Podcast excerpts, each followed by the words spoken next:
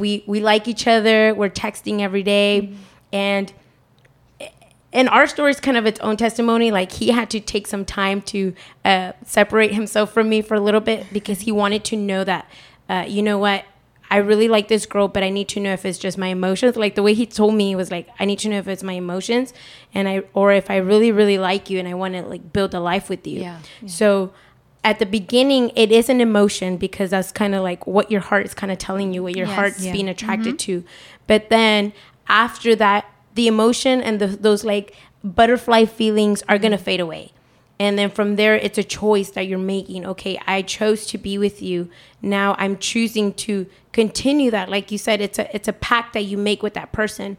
And even through your dating, you haven't said the the final I do yet. Um, and I and I've shared this with a lot of girls. Like you still have a choice to break things off with someone because you haven't made a pact with them. You haven't said the I do. You still have kind of that choice to say, you know what, never mind, this is not what I'm wanting for my life. But in that process of dating, you get to make a choice. You choose, okay, like there's going to be issues that come up when you're dating as well. But you have to make a choice, okay, do I want to do I see myself with this person? And then from there on, you're you're every day is a choice. Every day that you wake up, you're choosing, okay, I'm going to love this person. I'm choosing, okay, I want to spend the rest of my life with this person. And then ev- through your dating life, uh, you're going to go through that until the moment that you said I do, but it doesn't end there because from there now you made a pact with that person. Hmm. So it's not like one day you wake up and you're like, well, you know what, I don't like you today, so bye. Yeah. It's not like that. It's like that day that your husband or uh, your spouse is gonna make you probably upset or they did something to you, but it doesn't mean that you give up right away. Like because you know a long time ago you had butterflies for him and now Yeah. they're gone. But Now, it's a now you're in the for better for worse. you're better for worse. But you you make you make a decision. So I think every day you wake up and you make a choice, and you're gonna choose to either love him or choose to not treat him right or like respect him Yeah. because you the day you felt like Claro. didn't wanting to talk to him. Yeah. Por eso es importante que nosotras, como hijas de Dios, eh, creamos lo que la palabra de Dios dice, porque dice que nosotras, las mujeres mayores, debemos enseñar a ustedes, las más jóvenes, a amar a sus maridos y a sus hijos. Cuando tengan a sus hijos, ustedes van a entender lo que es el amar a sus hijos también. Porque cuando tú amas a una persona, tú a esa persona la respetas, la honras. Hablábamos ahorita de que el amor es una decisión. Tú decides amar a esa persona.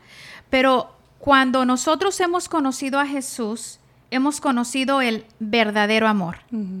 A veces pensamos que el amor es un concepto. It's a concept, you know, it's just a feeling or love is just, you know, a way of saying it is it's just a feeling. I don't love you anymore and that's it and no. We were talking about covenants, you know, pactos.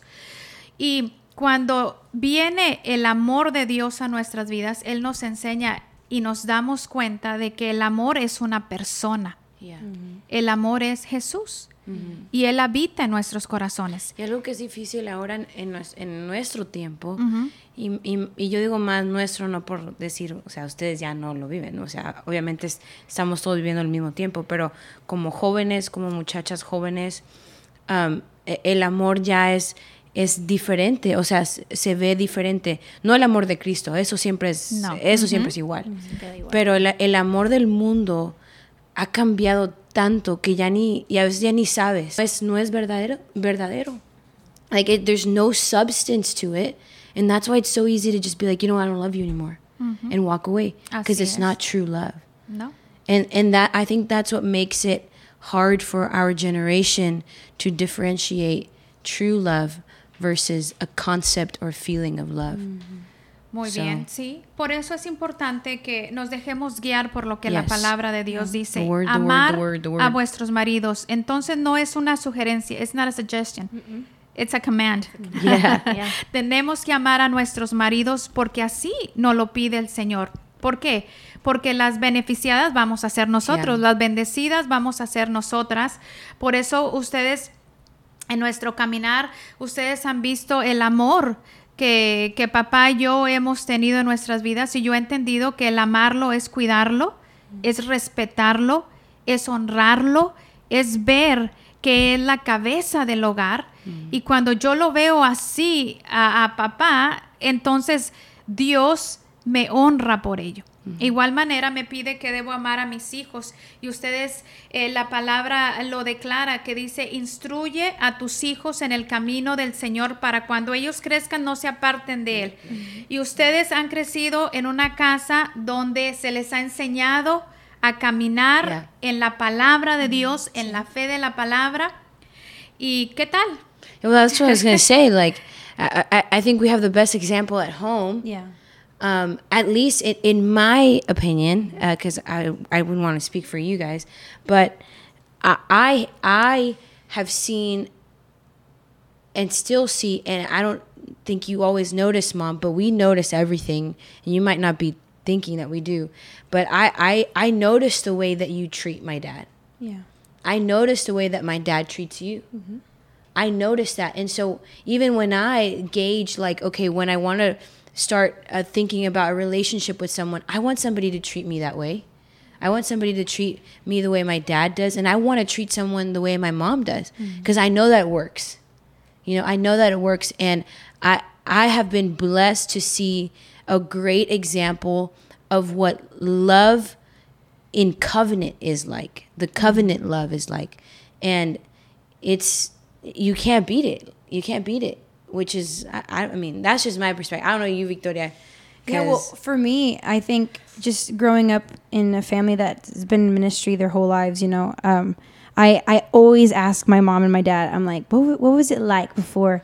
Yeah. Like when you met my when you met my dad, or Yeah, what was it like? always talking about the story, yes, yeah. I'm always Stories. asking because I I love just like understanding what it was like before we were born, and then not only that, still seeing that spark between you two that seeing that like that connection between you two. Like you guys do everything together. And that's exactly what i look what i look for in obviously not now in the future but look for for somebody for me. And and I, I i'm very grateful how every time you're always saying there's an isaac for you there's an isaac for you there's someone for you. And i believe it. And i look at you guys as an example. And i think also uh, as us, you know, being the daughters of the mothers and the and the fathers, we're influenced by you guys in a very big way.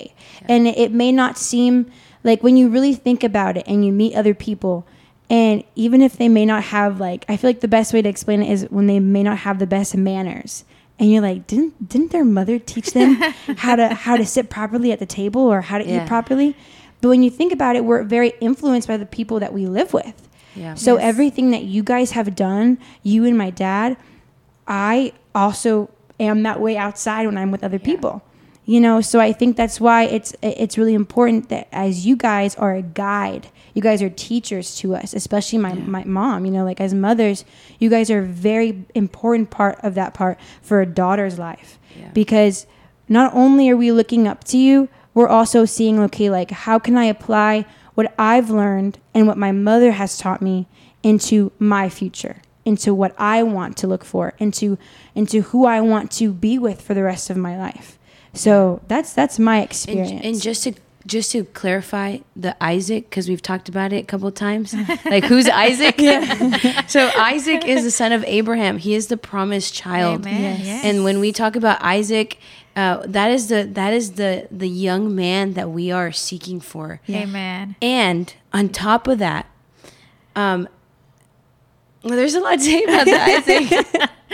but but even when Isaac was picking uh his bride, or actually when Abraham sent his servant to pick his bride, which which we correlate with with the Holy Spirit being sent to pick his bride, Yeah. she she had all of the right attributes, and which is why like I, I feel like back to to Titus, you have to teach young women to be that because you never know when you have to be ready and your Isaac's Amen, going to show yes. up. Yeah. Yeah. And if you're not there to to feed and to give water to the camels, you're missing Yeah. out. Exactly. And I remember my dad saying, telling my mom, like that was you. That was you to me.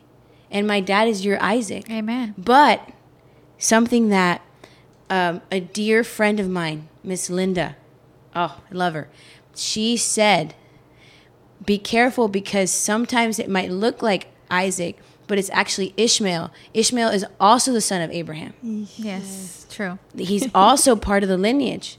He said, but he's not the promised one. Isaac is. So, girls, be careful and be weary of Ishmael. Yeah. Because we've all been there, we've all seen it.